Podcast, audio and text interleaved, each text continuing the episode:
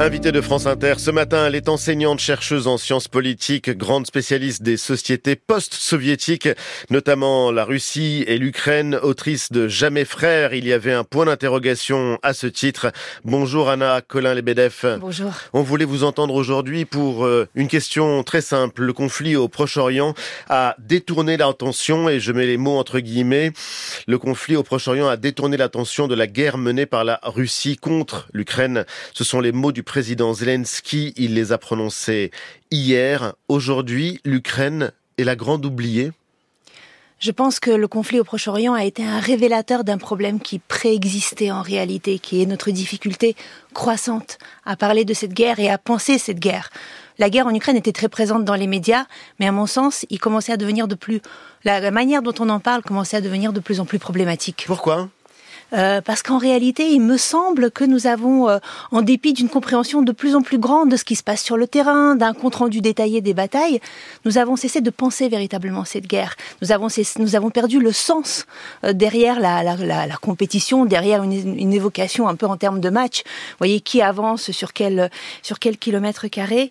à mon sens, dans cette guerre, au-delà des batailles, il y a trois choses qui sont à comprendre. Comprendre ce qui se passe en Ukraine, je pense qu'on y arrive pas trop mal. Oui. Comprendre ce qui se passe en Russie c'est plus compliqué. C'est extrêmement important. Et puis arriver à penser la fin de la guerre penser la fin de la guerre et penser l'après. C'était dès le premier jour de la guerre, le 24 février 2022, euh, le président Zelensky prenait la parole et il s'adressait aux Occidentaux. Là aussi, je le cite, qui est prêt à combattre avec nous? Je ne vois personne. Qui est prêt à donner à l'Ukraine la garantie d'une adhésion à l'OTAN?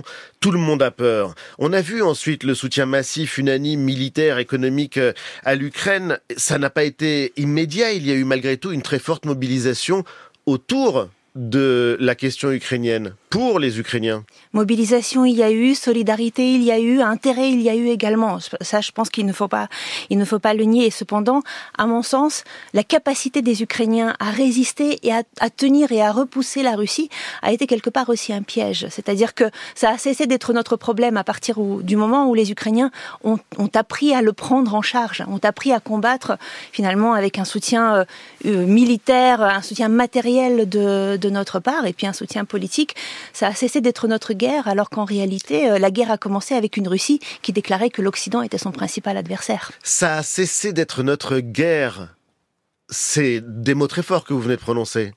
Oui, mais je pense Nous que... Nous étions tous ukrainiens il y a euh, quelques mois. Ça fait 20 mois maintenant que la Russie a envahi le pays. Je pense qu'il faut distinguer la solidarité qui est toujours là et nous sommes toujours ukrainiens, à mon sens, et toujours solidaires. Et cet intérêt, lui, je n'ai pas la sensation qu'il est faibli, mais je pense que nous avons perdu la conscience du fait que, eh bien, cette guerre nous concernait euh, euh, au premier chef. Là, il y a un an, nous avions très peur de l'hiver qui arrivait, comment on allait s'en sortir sans l'énergie russe. Aujourd'hui, je dirais, les Ukrainiens nous rassurent et nous nous sommes rassurés nous-mêmes par nos capacités à nous adapter et nous avons accepté quelque part une normalisation de cette guerre. Elle est devenue Elle est devenue extérieure et c'est une guerre qui se joue aussi évidemment sur le front médiatique quand le président Zelensky parle de l'attention qu'on porte à son pays et à la guerre qu'il mène contre la Russie. Il y a évidemment une image qui est très parlante. Il y a un an, le président ukrainien faisait la une du magazine Time. C'est le magazine le plus vendu au monde. C'était la personnalité de l'année. On l'avait euh, évidemment vu en photo dans son pull kaki, le visage entouré de visages d'hommes et de femmes qui se battent pour la résistance ukrainienne. Il y a une semaine, le même journaliste qui signait cette couverture de Time décrivait une atmosphère défaitiste au sein de la présidence ukrainienne, épuisée. Qu'est-ce que ça raconte selon vous?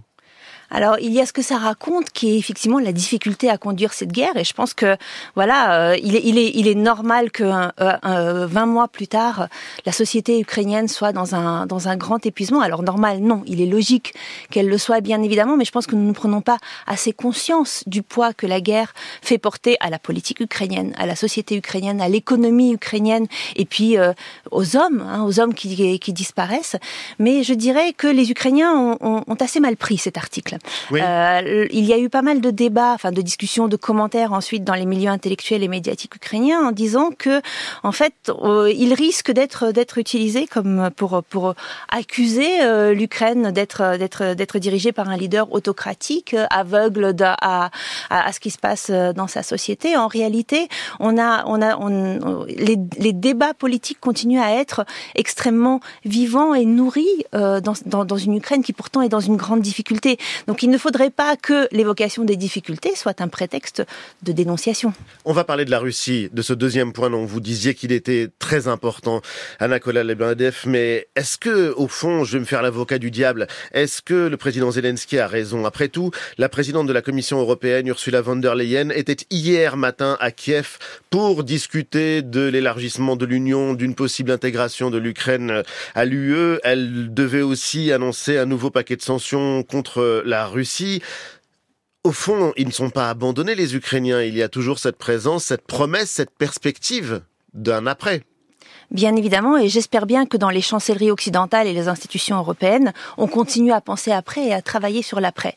Moi, ce que je constate, c'est ce qui m'est accessible. il y a beaucoup d'informations qui ne sont pas ouvertes dans cette guerre. C'est le débat social et le débat médiatique. Et les médias ne sont pas seuls, en fait, dans cet, dans cet espace. Donc, je, je considère qu'on porte une part de responsabilité dans l'appauvrissement des discussions sur l'Ukraine, dans l'appauvrissement de ces débats qui vont nourrir aussi nos, nos acteurs politiques. Alors, je tiens à souligner. On simplifie les termes du débat aujourd'hui? Alors, je pense qu'on est, on a du mal à, à connaître les termes du débat aujourd'hui et nous portons une part de responsabilité, nous, spécialistes de l'Ukraine, dans notre incapacité à introduire des nouveaux sujets. Mais je souhaiterais souligner que, eh bien, nous, les chercheurs, on n'a toujours pas la possibilité en France d'aller sur le terrain. Il y a quelque temps, nous écrivions dans un texte publié sur AOC avec une série de collègues que le, notre impossibilité, l'interdiction qui nous est faite d'aller en Ukraine va faire que les débats vont s'appauvrir parce que, eh bien, on y verra plein d'autres acteurs, mais que le discours des chercheurs, qui est celui qui, a, qui nourrit aussi le débat, ne sera pas, ne sera pas audible. Peut-être que c'est aussi un effet de ce qu'on, ce qu'on, ce qu'on, cet effet-là qu'on constate aujourd'hui. Mais quand on regarde la Russie, on a passé des mois et des mois à se demander si Vladimir Poutine euh, n'était pas fou, s'il n'était pas isolé, si euh, il n'était pas coupé de la réalité, ce qu'il y avait même dans sa tête. Il y a eu des milliers d'heures de conversation autour de ce sujet, et si finalement il n'avait pas tout simplement été patient? Oui, je vous entends et je me dis, mais quel appauvrissement de la question. On ne parlait que de bah, Vladimir Poutine euh, dans, un, dans un pays, pour évoquer un pays extrêmement complexe politiquement, qui ne se résume pas à une petite clique euh, du, du Kremlin, qui, qui est un pays de 140 millions d'habitants étalé sur 11 fuseaux horaires. Vous voyez, on ne peut pas le limiter à une, à une poignée de personnes. Et autant, je ne suis pas trop inquiète sur notre capacité à repenser la société que un ukrainienne. extrêmement personnalisé. En l'occurrence, c'est vrai que euh, le président Zelensky incarne l'héroïsme et la résistance. Le président Poutine, on sait que c'est un autocrate qui a énormément de pouvoir.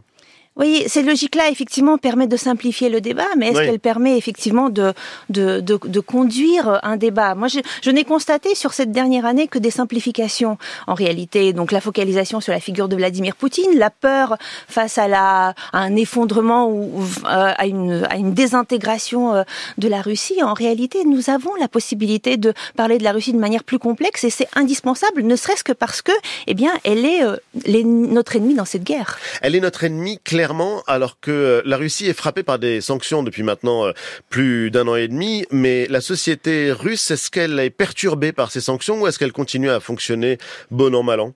Alors je dirais que les deux, c'est-à-dire que la société a été profondément bouleversée à la fois dans son fonctionnement social, dans son fonctionnement politique, dans ses modes d'adaptation économique, mais euh, justement les choses ne sont pas ne sont pas très simples. Il a été par exemple très intéressant de constater, enfin intéressant, vous voyez, je parle en tant que chercheur, très important de constater que face aux sanctions, ce qu'on ce qu'on a vu émerger, c'est cette capacité d'adaptation de l'économie qu'on qu'on observait déjà, que les chercheurs observaient déjà depuis les années 1990. C'est le savoir-faire traumatique des années 90 qui a fait que les entreprises se sont adaptées aux sanctions. On a besoin de le savoir. On a besoin de le savoir pour anticiper. On n'a pas besoin de juste se poser la question est-ce que les sanctions marchent ou pas, mais de tirer des leçons. Merci infiniment Anna Colin Lebedev d'avoir été l'invité de France Inter et donc euh, de nous avoir euh, appris à de nouveau regarder l'Ukraine et à essayer d'avoir des débats un peu plus euh, complexes que ceux qui couraient dans l'air du temps. Merci infiniment, je vous souhaite une bonne journée